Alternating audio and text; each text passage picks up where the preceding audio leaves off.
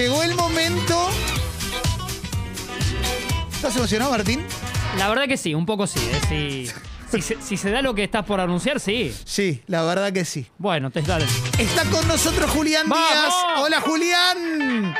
Hola, hola, buenos días, buenas tardes, Clemente Martín, buenas tardes, país, América, universo, ¿cómo están? Bien. Es una bien. voz amiga que me tranquiliza, me alegra el viernes. Sí, yo necesito saber Yo también. cómo estás de la pierna, Julián.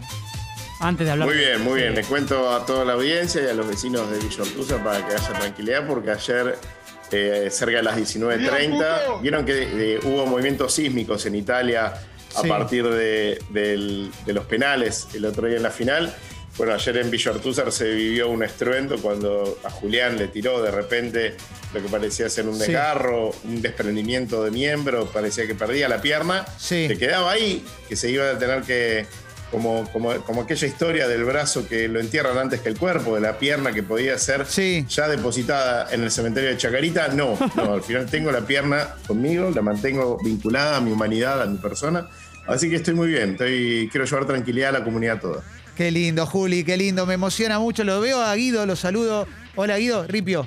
Y está acá, el que. eh, no, está Guido ahí, muy emocionado. Te va a saludar. Eh, Guido, Julián, Julián. Yo lo que te quiero decir, Juli, es que me preocupé porque la forma en la que te tiró era como un corte de shawarma. en la Claro. gamba. ¿Alguien le disparó de atrás? Claro. ¿No? ¿Alguien? Sí. El chacal. Sí, sí, aparte se nos, se nos mancó ahí en, el, Ay, en Dios. la gamba. Llegó Guido, llegó Guido, Guido, saludalo, Julián, no seas sortido. Hola, Juli. How are you, King of Elevators? ¿Cómo estás, bebé? King of Muy Elevators. bien, muy bien, ahora que te escucho mucho mejor. Bueno. Guido. Ay, me encanta verte aparte.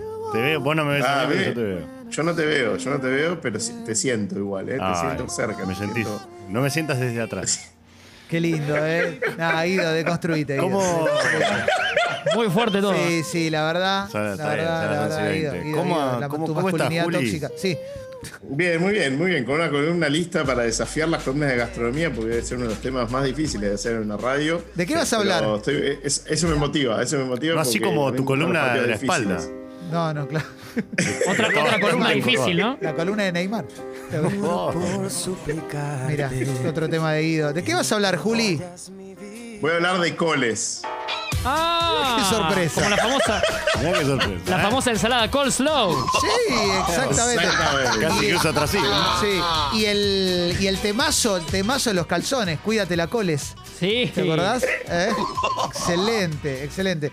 Mirá qué lindo, Juli, mirá qué lindo. ¿Sabes por qué, Clemente, quiero hablar de coles? Porque es el, el mundo de, la- de las hortalizas invernales. Y como saben, soy un fanático de lo, de lo estacional. Y Sí, como no, el mundo no está hecho solamente de tomates de verano, no está hecho solamente de duraznos de fin de la primavera. no Tomates verdes de fritos. cosas- sí. Acá, para Eh, acá Guido te quiere preguntar algo. A ver, levantó ca- la mano. Sí, ¿qué tal? ¿Cómo te va, Guido? sí, ¿Cómo andás? Bien, muy bien. ¿Y vos?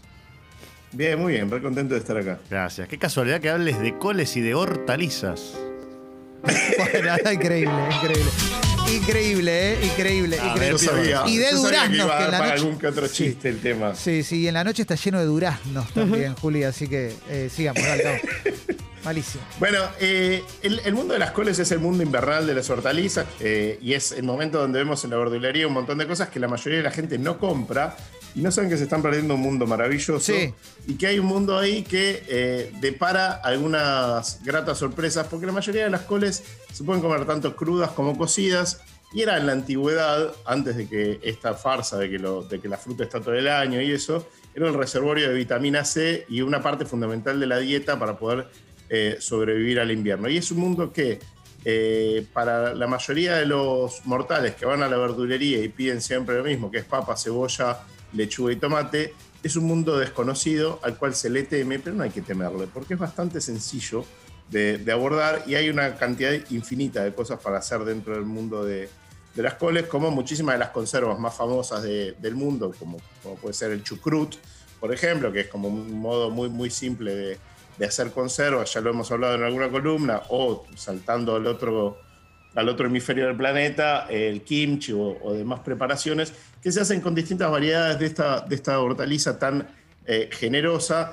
y que muchas veces parece que se va a poner de moda, como el kale, que el kale parece que se va a poner de moda hace 30 años, pero nunca Sí. se pone de moda. Kale Creo que Winslet, la base, Kate Winslet. Kate Winslet, exactamente, ese tipo de cales, eh, donde eh, encontramos que son muy buenas, también muy fáciles para integrar a cualquier guiso, cualquier eh, tipo de cocción, sea vegetariana o carnívora, es fundamental. ¿Por qué hago hincapié en esto? Porque sobre todo para los, para los vegetarianos es algo fundamental en la dieta por los aportes que, hace, no solo de vitaminas, sino de sabor.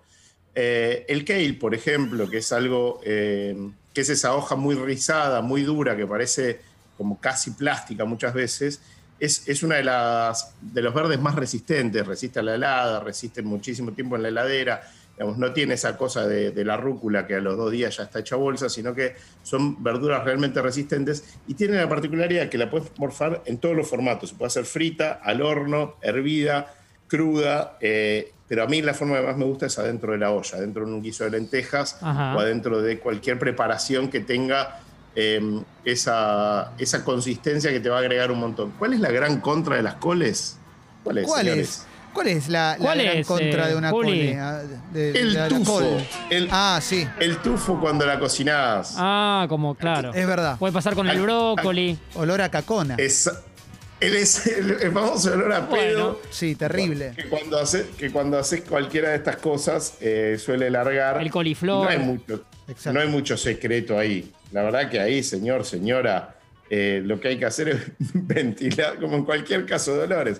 hay que simplemente ventilar y bancársela. Juli, Pero perdón. Vale, vale la pena la pelea. Sí, ¿qué tal, Martín? ¿Cómo andás? ¿Cómo te va, viejo? Eh, aparte de, de qué lindo charlar con vos, cuando, bueno. cuando uno en cualquier restaurante, para poner Palermo, que estamos acá cerca. ¿no? Y es un barrio que siempre mencionamos para este tipo de cosas. Querido barrio. sí. Cuando en la carta palermitana ves que a una ensalada le pusieron un poquito de kale, que figura en la carta, sabes que te van a empomar con el precio. ¿Por qué, Exactamente. ¿por qué esa moda si no parece un producto eh, muy caro, ¿no? No, Por eso te consulto. No, para nada. De hecho, en, la- en el recetario tradicional español se llaman versas, el- una, una de las variedades del kale, eh, y es algo mundano o hasta Sí. te diría vulgar. Eh, lo que pasa es que en la Argentina no es, un- no es una, una planta tan desarrollada, entonces hay pocos productores. Igual hoy en día se consigue la mayoría de las verdulerías eh, de, de los barrios, lo vas a ver presente. Pero no es algo tan caro, no debería ser algo que encarezca. Al revés, para mí es algo que debería poder popularizarse más porque es una verdura fácil de producir Claro. eh, y muy económica, por esto decíamos que es muy resistente. Hay algo que es importante, que por, por ejemplo, ¿qué es lo que hizo que el tomate sea cada vez peor? Que se buscó la resistencia del tomate, o sea, que pueda Sí. trasladarse, que pueda conservarse mucho tiempo, que la verdulería le dure una semana antes de poder vendértelo, eso hace que un alimento sea mucho más barato. Eh, el kale es resistente de por sí, es un, es un, digamos, todo lo que sale en invierno en la huerta tiene que resistir heladas y tiene que resistir tradicionalmente, no más allá de que hoy se haga en invernadero. Eh, pero desde ahí no debería ser algo, algo oneroso. Sí, a mí no me gusta tanto el kale en el formato de ensalada, que es muy, muy fibroso, muy duro, o hay que cortarlo bien finito o, o incorporarlo ya semicocido, pero que ahí te da para un millón de, de preparaciones. A mí, una de las cosas que más me gusta de esta época son los repollitos de Bruselas. Sí. que ameritan- Eh, me gustan. Sí. En, en casa hacemos. ¿Les gustan los repollitos de A mí Bruselas? me encanta, me encanta. ¿sabes? Eh, eh, me, me gustan de dos maneras. A ver. Te digo las dos maneras que, las que los consumo. Una es hervidos, obviamente, y después con un poquito de aceite de oliva, sal, como algo súper sencillo, o un vinagrito. Eh, y si no, la otra es salteaditos con Claro. ajo. Me gusta también. ¿Y gratinados al horno? Contame más. ¿Sabés, Juli, que te iba a decir que- Oh. que, a veces en casa lo hacemos así? Qué lindo. Y es, es espectacular. El- el- el- es como la, la receta de bodegón tradicional. Era hacer la, la bandeja, la típica lata de, de- de acero que iba al horno. Se le ponía, se los apenas hervía, apenas, apenas hervía, le podías dar un golpe de horno, después le ponías salsa blanca y queso arriba, y eso gratinado hace las delicias de niños y grandes. ¿Por qué? Porque todo, obviamente toma gusto a queso y a materia grasa, entonces se hace una cosa espectacular y tiene ese re- pequeño reservorio que tiene para mí la, la gracia del repollito de Bruselas, Sí. que, va- que por más que se dore por fuera, adentro mantiene una textura más húmeda, más, más si querés, como que no se seca tanto como, como otros vegetales. Pero el repollito de Bruselas lo puedes comer crudo también o lo puedes comer salteado y es algo que está buenísimo también para cortar muy finito y tirar rápido una sartén o un wok y que haga como ese crocante que te queda como una ensaladita caliente. Sí. Que, eh, hay algunas preparaciones muy clásicas con esa, perdón los vegetarianos, pero con panceta o con chorizo también suele ser Ajá. una base de preparación de tarta o de, de- de- digamos, de cualquier relleno donde vos tenés ese repollito de Bruselas cortado bien finito y toma ese crocante. Va perfecto con ajo. Con Habla Rubén de Sí, la luz. Rubén. Hola, todos Rubén, los ¿cómo programas tuyos son buenos, pero cuando empezás a traer a este cocino que trajiste Sí. ahora, Sí. que Doña Ajá. Petrona, Es eh, verdad eso. que haga, a mí no me importa, eh, a mí me gusta el fútbol, Rubén, ¿quién nos importa olés lo que peor que una olla que de coliflor. grabado, Sí. Juli. Está grabado. Eh, tenés aliento, eh, Rubén, tenés aliento a coliflor hervido, la con... No, bueno, no. pero es porque le gusta tu comida. Juli. ¿Qué más No. querés? Juli cuenta las cosas con tanto, con tanto amor y con lo que me gusta el gratinado a mí, Sí. que siento como lo contó. A mí me gratinas una zapatilla de acá y la como también. Sí, sí, sí, sí, sí. Bueno, sí, sí. es una de las grandes, es una de las grandes tradiciones de la Argentina, gratinar todo para poder comerlo. Sí, ¿viste? sí. Que es como. Eh, de ahí sale el pescado gratinado, que es una, una- una barbaridad, pero que al argentino le encanta porque le pones queso a cualquier cosa y, como decís, te comes una número 5 desinflada, le pones queso arriba al horno y dale que va. Eso no hay ningún lugar. No, no, no, no cabe duda. ¿Sabes cómo comemos el coliflor en casa? Contame. Con amor, Juli. Contame. Pero más allá de eso, vimos una receta una vez muy sencillita, que es que lo pones a hervir, el coliflorcito entero, y con mucha sal en el agua, y después cuando lo sacás, lo pintás con, con aceite de, de oliva, Contate una historia, Clemen. lo pones en el Uh. hornito eléctrico, ya precalentado, y se queda todo como doradito por arriba, y es muy sencillito de hacer y muy rico. Eh. Muy, muy rico. Uh, Muy lindo. Una me pavada. gusta mucho eso. Sí. Esta es la época en la que tradicionalmente se hacían las conservas porque vos para hacer conservas necesitas frío de- Sí. para que no, no se vaya la fermentación y la más tradicional de todas decíamos que es el chucrut.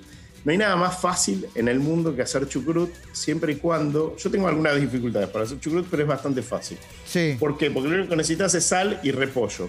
Nada más. El repollo blanco, el más común, Sí. que no vale nada, que en una verdulería no, no llega a 50 pesos el kilo. Se te cagan de risa. Gigante. Sí. Se te cagan de risa. Lo cortás finito, lo pon- le pones sal, lo pones dentro de un frasco y a los dos días parece que se está pudriendo. Larga burbujita. Bueno, es un poco más difícil de hacerlo, pero no mucho más que esto que estoy diciendo.